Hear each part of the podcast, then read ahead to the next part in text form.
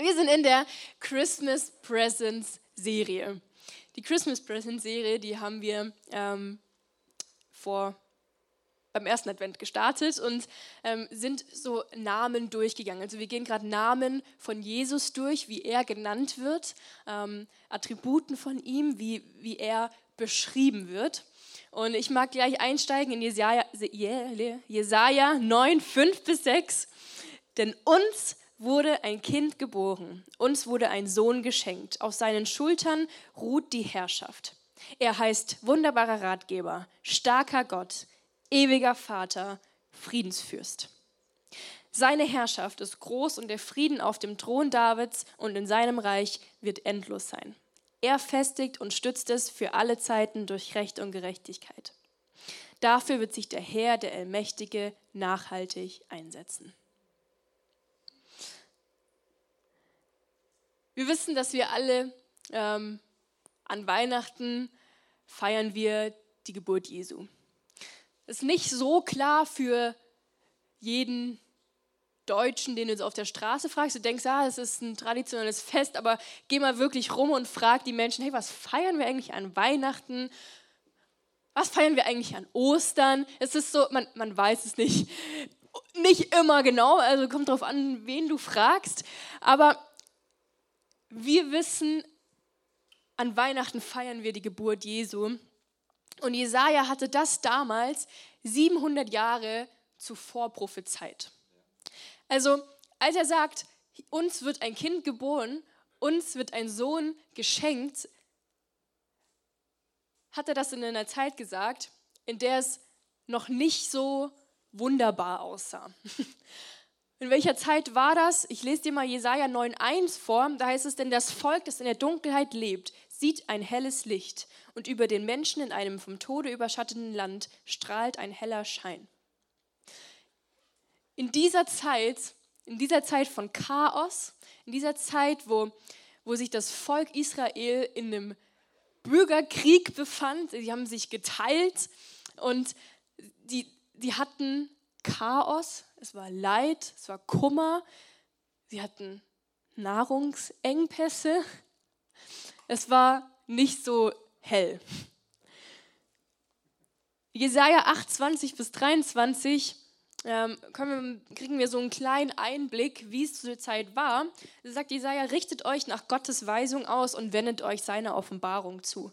Wer damit nicht übereinstimmt, dem wird kein Morgenrot mehr leuchten. Diejenigen werden müde und hungrig im Land umherirren. Hungrige Menschen werden zornig und verfluchen ihren König und ihren Gott. Sie schauen nach oben und wieder zur Erde. Dort sehen sie Kummer, Verzweiflung, bedrängendes Dunkel. Sie werden in die Finsternis hinausgestoßen werden. Doch diese Zeit der Dunkelheit und der Verzweiflung wird nicht für immer andauern. Also es war viel Leid, es war Chaos, Hunger, ähm, Dunkelheit, äh, Verzweiflung. Und in dieser Zeit kommt Jesaja und spricht zu den Menschen und sagt: Hey, es, es wird ein Licht kommen. Es wird nicht für immer so dunkel sein. Es wird jemand kommen, wird, ein Junge wird kommen und auf dem wird die Herrschaft ruhen, auf seinen Schultern und er wird Licht bringen.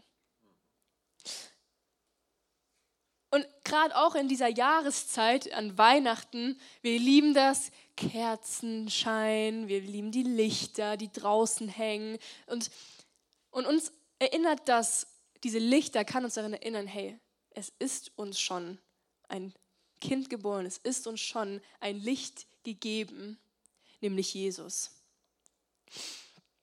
Und dieses Licht, dieses Licht dieser Welt, das vertreibt alle Finsternis. Das vertreibt alle Finsternis. Und warum? Wie kann Jesus das machen? Weil er ein wunderbarer Ratgeber ist, ein starker Gott, ein ewiger Vater und ein Friedensfürst. Ich möchte dir ganz kurz, vielleicht warst du die letzten Male nicht da, hey, wunderbarer Ratgeber. Was heißt das? Wieso wird Jesus der wunderbare Ratgeber genannt? Wir haben es vorhin schon gesungen. Wunder. wunderbarer Ratgeber. Im Griechischen ist wunderbar, wenn, wenn äh, Hebräisch, sorry, im Hebräischen ist, ist das Wort wunderbar sowas wie, es ist eigentlich gar nicht möglich. Also wenn Jesus als der wunderbare Ratgeber beschrieben wird, dann werden ihm übernatürliche Fähigkeiten zugeschrieben.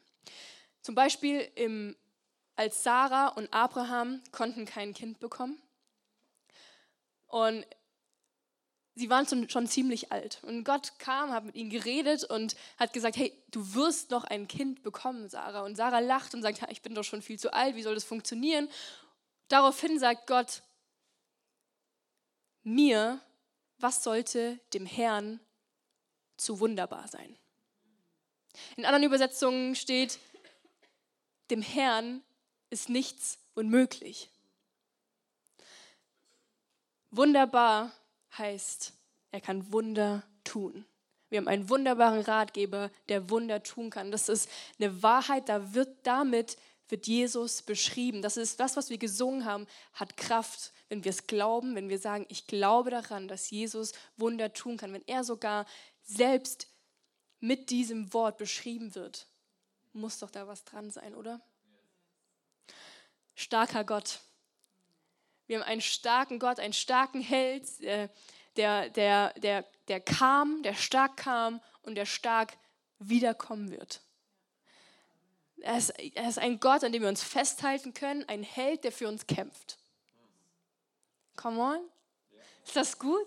Das ist ein Held, der für uns kämpft. Wie krass ist das? Wir müssen nicht mehr für uns selbst kämpfen. Wir haben einen Gott, der für uns kämpft. Und heute möchten wir uns näher mit dem ewigen Vater beschäftigen ewiger Vater. Und ich habe die Predigt genannt, der perfekte Vater in einer vaterlosen Generation. Der perfekte Vater in einer vaterlosen Generation. Ich, ich bin, ähm, als ich, ich bin aufgewachsen mit meinem Stiefpapa. Meine Eltern haben sich getrennt, als ich, da, da konnte ich, äh, ich kann mich nicht daran erinnern. Und als ich zwei war, kam mein Stiefpapa in mein Leben und er hat mich großgezogen. Und ich bin, ich bin mega dankbar dafür, dass er mich großgezogen hat, ähm, er hat mir Fahrradfahren beigebracht, hat mir Schwimmen beigebracht, Inlineskating beigebracht. Alles, was man, was man sich so wünschen kann, hat er mir beigebracht. Und, und ich weiß noch, als ich äh, Fahrradfahren gelernt habe und wir waren so im Hof und wir hatten da halt ein Hoftor und ich bin, ich weiß nicht wieso, ich bin da jedes Mal voll Karacho dran gefahren. Und meine Knie, die sahen aus äh, wie die Sau, die haben geblutet und so weiter und so fort. Und trotzdem, ich fahre da dran und ich fall hin und ich gucke zu meinem Papa und ich sage, hast du gesehen? Habe ich es gut gemacht? Und er kommt und er sagt, guck mal deine Knie. Ein Indianer kennt keinen Schmerz, alles gut, das hast du gut gemacht, weiter geht's.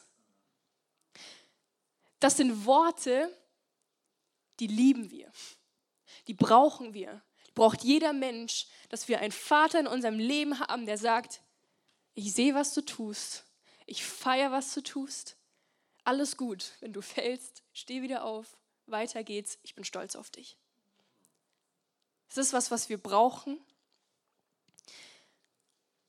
und was wir wollen.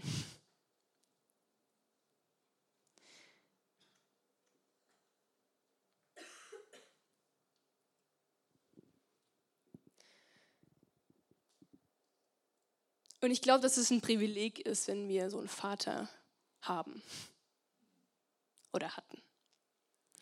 Das ist ein Riesenprivileg. Nicht jeder hat das Privileg.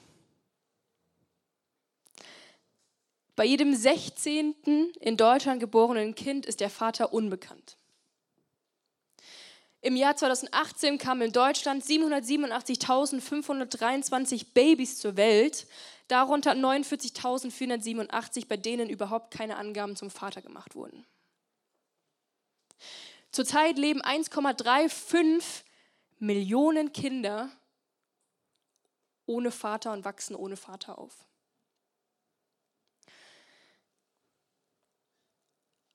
Das ist etwas, was erschreckend ist. Und wisst ihr, was noch erschreckender ist? Eine andere Statistik. Die aus vaterlosen Familien Kindern stammend. Daraus resultieren 63 Prozent der Jugendlichen Selbstmörder, 74 Prozent der schwangeren Teenager, 90 Prozent aller Ausreiser und obdachlosen Kinder, 70 Prozent der Jugendlichen in staatlichen Einrichtungen, 85 Prozent aller jugendlichen Häftlinge, 76 Prozent aller Schulabbrecher, 75 Prozent aller heranwachsenden Drogenentzugszentren, 88 Prozent aller verhaltensgestörten Kinder und Jugendlichen. Das ist so heftig und das ist traurig und es macht mich sauer zugleich. Macht mich sauer, dass Väter nicht ihrer Aufgabe gerecht werden. Dass die Kinder zeugen und wegrennen. Und dass Kinder das ausbaden müssen. Ich weiß nicht, wie es dir geht, ob du einen Vater hast oder hattest, ob er da war und vielleicht doch nicht? Weil wir können Väter in unserem Leben haben, die da sind, physisch, aber emotional ganz weit weg. Wir können einen Vater in unserem Leben haben, der ist da, aber der verletzt uns mit seinen Worten. Wir können einen Vater haben, der ist da, aber der verletzt uns physisch. Wir können einen Vater haben, Er missachtet unsere Grenzen. Wir können Vater haben, der uns nicht sieht. Wir können aber auch Vater haben, die uns lieben. Ich weiß nicht, was du erlebt hast, ob es dein leiblicher Vater ist oder ob es nicht dein leiblicher Vater ist, aber eins weiß ich, wir brauchen einen Vater, der ewig ist. Und wir haben einen Vater, der ewig ist und die Welt braucht ihn. Sie kennen ihn nur nicht.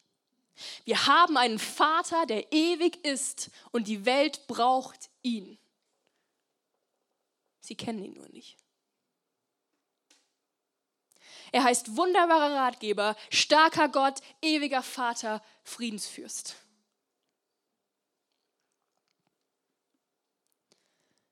Und als Jesus auf die Welt kam, kam er als Sohn Gottes auf die Welt. Er kam als Sohn Gottes auf die Welt, ganz Mensch, ganz Gott. Und jetzt fragst du dich vielleicht, wieso wird ein Sohn ewiger Vater genannt? Also der Vater hat ja seinen Sohn auf die Erde gesandt. Wieso genau wird jetzt Jesus der ewige Vater genannt? Also wir verstehen, dass er ein wunderbarer Ratgeber ist, er ist mit uns, er gibt, er kann Wunder tun, er hat Wunder getan, er tut Wunder noch heute. Wir verstehen, dass er ein starker Gott ist, dass er, dass, die, dass er die Sünde besiegt hat, dass er den Tod besiegt hat, dass wir uns an ihm festhalten können. Und wir verstehen, dass er ein Friedensfürst ist. Er kam an Weihnachten ähm, und hat Friede gebracht. Wir, wir, wir, wir feiern das. Aber ewiger Vater?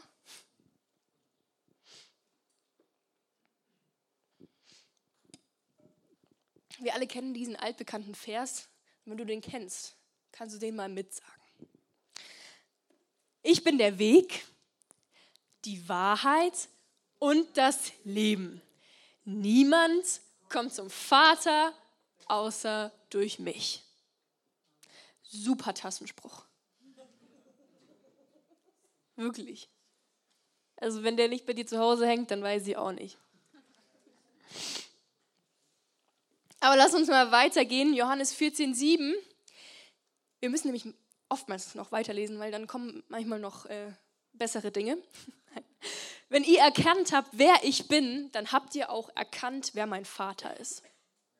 Doch von nun an kennt ihr ihn und habt ihn gesehen. Da sagt Jesus zu, zu, zu zwei Jüngern und Philippus ist damit immer noch nicht zufrieden. Er sagt, ähm, ich will trotzdem den Vater sehen zeig mir bitte den Vater, erst dann bin ich zufrieden. Und Jesus sagt darauf, Philippus. Das stelle ich mir so vor. Also, Philippus. Weißt du denn nach all der Zeit, die ich bei euch war, immer noch nicht, wer ich bin? Wer mich gesehen hat, hat den Vater gesehen. Warum verlangst du noch, ihn zu sehen? Glaubst du nicht, dass ich im Vater bin und der Vater in mir? Die Worte, die ich euch sage, stammen ja nicht von mir, sondern der Vater, der in mir lebt, wirkt durch mich. Wer mich gesehen hat, hat den Vater gesehen. Ich bin im Vater und er in mir. Es heißt, Jesus in seiner Person zeigt uns, wie der Vater ist. Jesus in seiner Person zeigt uns, wie der Vater ist. Er sagt in Johannes 10,30, der Vater und ich sind eins.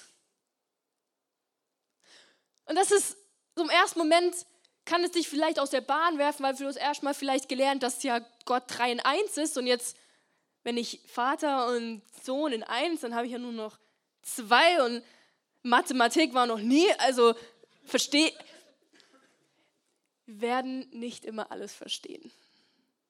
Wir können manchmal so viel wir wollen studieren und versuchen, Gott nachzuvollziehen, aber Gott wird immer höher sein als wir. Und das eine schließt nie das andere aus. Wir, wir sind so geprägt, dass wir schwarz und weiß haben wollen. Okay, das ist richtig, das ist falsch, das ist richtig, das ist falsch. Aber was ist mit, okay, äh, nur der Glaube rettet, aber Glaube ohne Werke ist tot. Also stimmt jetzt das oder das? Es stimmt beides. Wir müssen anfangen, ähm, es zu verstehen, okay, Manchmal übersteigt mein Verstand Jesus, Vater, Heiliger Geist und Jesus ist eins mit dem Vater. Was heißt das? Der Vater wurde in seiner Person Mensch. Er hat seinen Sohn gesendet und hat gesagt, hey, zeig der Welt, wie ich bin. Zeig den Menschen, wie ich bin. In dir sollen sie mich erkennen. Und wenn wir Vater hören, dann kann es entweder bei dir positive Gefühle auslösen oder negative.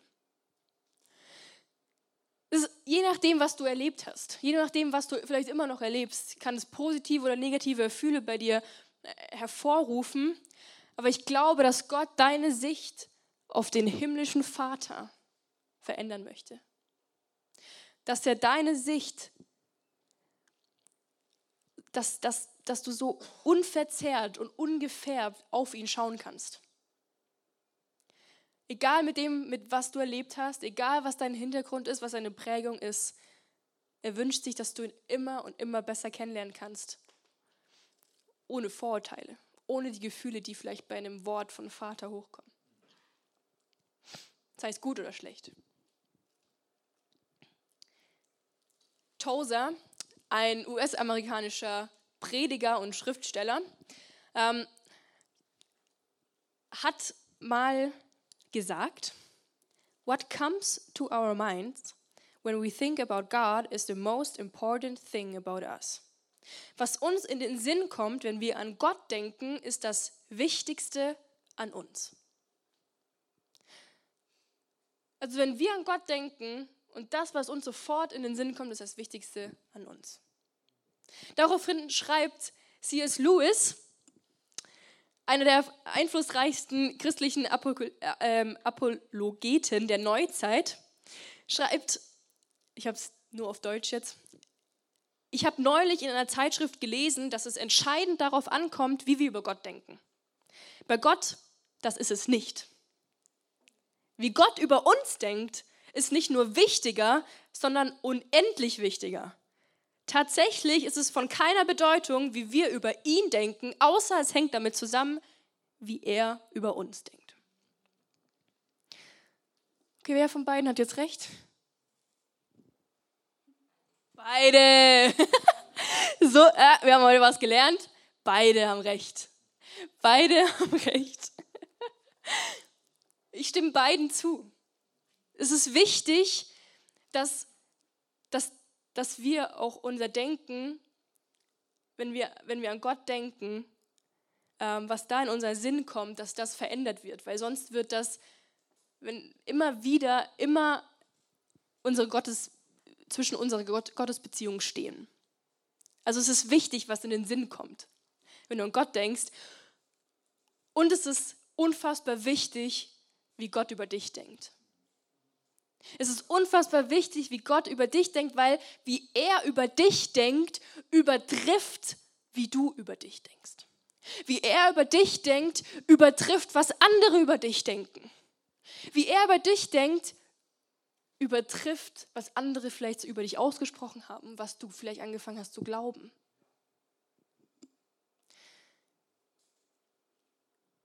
So wie der Vater dich sieht, wie Gott über dich denkt, das gibt dir Identität. Der Vater gibt dir Identität. Wenn du eine Frau bist, dann, dann sagt der Vater zu dir, ich liebe dich. Du bist schön, du bist wertvoll, du brauchst keine Anerkennung von anderen Männern, du bist genug. Du brauchst keine Aufmerksamkeit von Männern. So wie du bist, bist du gut. Wenn du ein Mann bist oder ein Junge, dann sagt der Vater, ich liebe dich. Du bist stark. Du bist genug. Du brauchst nicht der Welt zeigen, wie stark du bist. Du hast alles, was du brauchst, von mir gegeben. Und wisst ihr, das ist essentiell. Es ist essentiell zu wissen, was der Vater über dich denkt. Warum?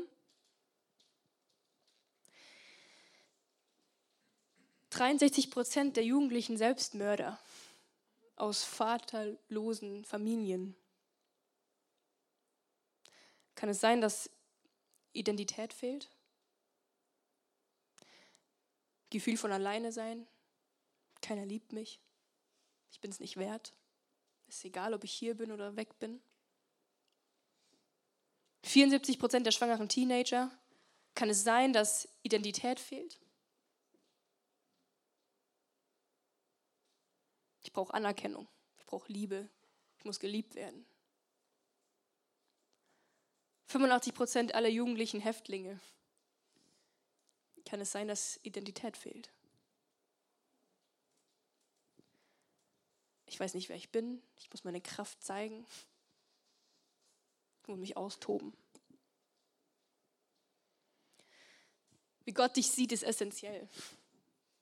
Wie Gott dich sieht, ist essentiell, denn es gibt dir Identität. Und das ist unglaublich wichtig. Das Erste, was Gott heute zu dir sagt, ist, du bist es wert, geliebt zu werden. Du bist es wert, geliebt zu werden. Äh, du haust mich heute richtig um, Michelle. Das habe ich noch nie gehört in der Kirche. Ich bin geliebt. Richtige Offenbarung hast du, Michelle. Boah, Hammer. Aber wie viele von uns fühlen sich wirklich geliebt? Wie viele von uns fühlen sich wirklich geliebt und sagen ja?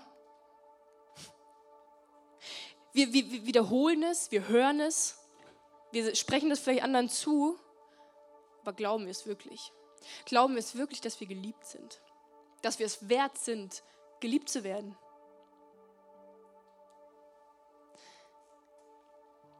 Ich habe vorhin schon erzählt, ich bin, mein, mein, mein Stiefvater hat mich mit aufgezogen und für mich ist das mein, mein, mein Papa geworden. Ich sage zu dem heute noch Papa. Und ähm, mit 17 habe ich dann meinen richtigen Vater kennengelernt. Und ich habe ihn kennengelernt und ähm, ich muss sagen, als ich ihn kennengelernt habe, habe ich zum ersten Mal mehr darüber nachgedacht, wieso er eigentlich nicht da war. Also, wieso hat er aufgehört, ab meinem neunten Geburtstag mir zu gratulieren? Wieso hat er aufgehört zu versuchen, mich abzuholen? Ich war ja noch ein Kind. Ich wollte halt einfach manchmal nicht mit. Aber wieso hat er aufgehört? Wieso hat er aufgehört, mir hinterher zu rennen? Warum hat er mir nicht mal zum Geburtstag gratulieren können? Also wie schlimm muss denn der Streit zwischen meinen Eltern gewesen sein, wenn du dein Kind vergisst? Und ich muss dir sagen, das war, obwohl ich zwei Väter hatte, ich hatte einen Vater, der mich großgezogen hat. Ich hatte jemanden, der da war. Und trotzdem habe ich gemerkt, irgendwie ist es trotzdem nicht das, weil ich weiß, dass er mich liebt und ich weiß, dass er es gut meint. Und trotzdem ist er jemand, der mich gezeugt hat und der irgendwie nicht da ist. Und es kam, obwohl ich es wusste, obwohl ich Jesus kennengelernt habe, kam immer mehr diese Gedanken, du bist es einfach nicht wert, dass sich jemand um dich kümmert. Du bist es einfach nicht wert. Und wisst ihr, wir haben uns dann kennengelernt, immer und immer mehr. Und es ist relativ schwierig, eine, eine, eine Vater-Tochter-Beziehung nach Jahren wieder aufzubauen. Und es hat aber funktioniert. So, er hat sich echt Mühe gegeben. Und ich habe vor, ja, wann habe ich geheiratet? 2021 habe ich geheiratet. Letztes Jahr. Ist schon so ewig lang her.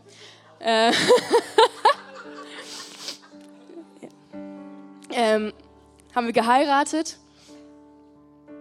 Und ähm, für mich war das eine riesenschwere Entscheidung zu sagen, wer bringt mich rein. Also bringt mich mein Vater rein, der, also mein Stiefpapa, der mich großgezogen hat, der mir alles gegeben hat, der alles versucht hat, damit es mir gut geht. Oder mein leiblicher Vater, der mich ja gezeugt hat. Und es war für mich eine schwere Entscheidung und ich habe gesagt, entweder beide oder keiner. Und weil ich wusste, dass es komisch wird für beide, habe ich gesagt, meine Mama bringt mich. Und es war keine leichte Entscheidung, ich habe mich dafür entschieden und ich habe es ihm gesagt meinem leiblichen Vater. Und drei Tage vorher hat er abgesagt. Drei Tage vorher auch meine zwei Halbgeschwister sind nicht gekommen. Weil ich mich entschieden habe, dass das mein Tag ist.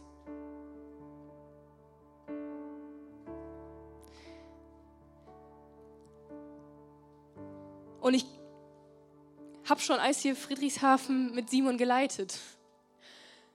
Ich habe schon ein paar Jahre mit Jesus verbracht und ich wusste, dass ich ein Kind Gottes bin und ich wusste, dass er mich liebt. Und trotzdem kam die Lüge hoch, du bist es einfach nicht wert. Du bist es einfach nicht wert, geliebt zu werden. Du bist es nicht wert, dass sich jemand um dich kümmert. Und ich weiß nicht, was du mit deinem Vater erlebt hast. Aber manchmal nehmen wir das mit, was wir erlebt haben und projizieren es auf uns und sagen, wir sind schuld. Ich möchte sagen, du bist nicht schuld an dem, was du erlebt hast. Du bist auch nicht schuld daran, dass dein Vater dich gut behandelt. Das ist Gnade. Und du bist schon dreimal nicht schuld daran, wenn du es nicht so erlebt hast. du kannst auch nur gute Sachen erlebt haben. Halleluja. Du kannst nur gute Sachen mit deinem Vater erlebt haben und preist den Herrn, dass es so war. Aber egal, ob du gute oder schlechte Erfahrungen mit deinem Vater gemacht hast, Gott will es ändern. Gott will dir noch so viel mehr zeigen. Gott will, Gott ist so viel mehr als dein irdischer Vater.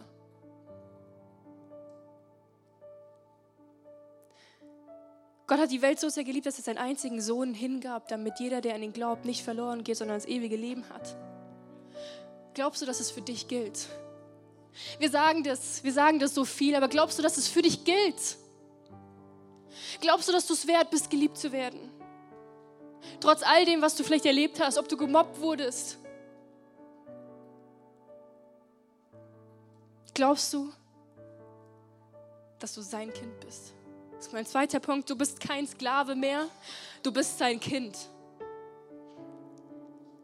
Römer 8, 14 bis 15, denn alle, die vom Geist Gottes bestimmt werden, sind Gottes Kinder. Deshalb verhaltet euch nicht wie die ängstliche Sklaven. Wir sind doch Kinder Gottes geworden und dürfen ihn Abba Vater rufen. Du bist sein Kind. Du bist sein Kind. Und du hast einen mächtigen Vater an deiner Seite. Du hast einen Vater, der dir sagt, der dir Identität, Identität zuspricht. Der dir sagt, wie, wie gut du bist. Und egal, was für Situationen kommen, ob es Pandemien sind, ob es Energiekrisen sind, ob es tiefe Löcher in unserem Leben sind, ob es Schicksalsschläge sind. Wir haben einen Vater, der an unserer Seite ist und der sagt, ich bin hier, ich beschütze dich, ich bin an deiner Seite und ich gehe mit dir, wo immer du hingehst. Ich feuer dich an und ich bin stolz auf dich.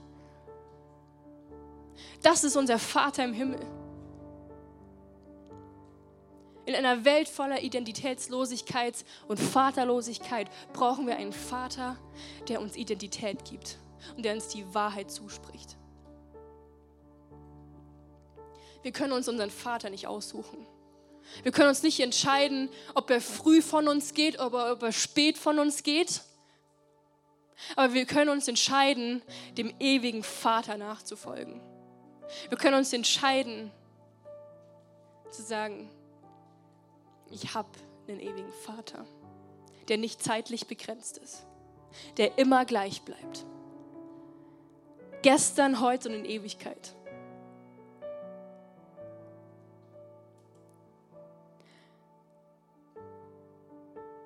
Was wäre, wenn die Kinder, die aus, aus vaterlosen Familien stammen, wüssten, dass es diesen ewigen Vater gibt? Was würde es mit ihrer Zukunft machen? Wie würde es sie verändern?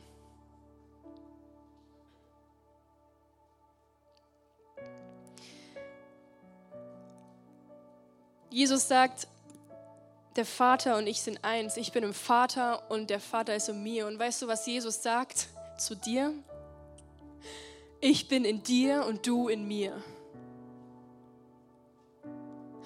Jesus sagt zu dir, ich bin in dir und du bist in mir. Was heißt das? Wir können auch Identität zusprechen.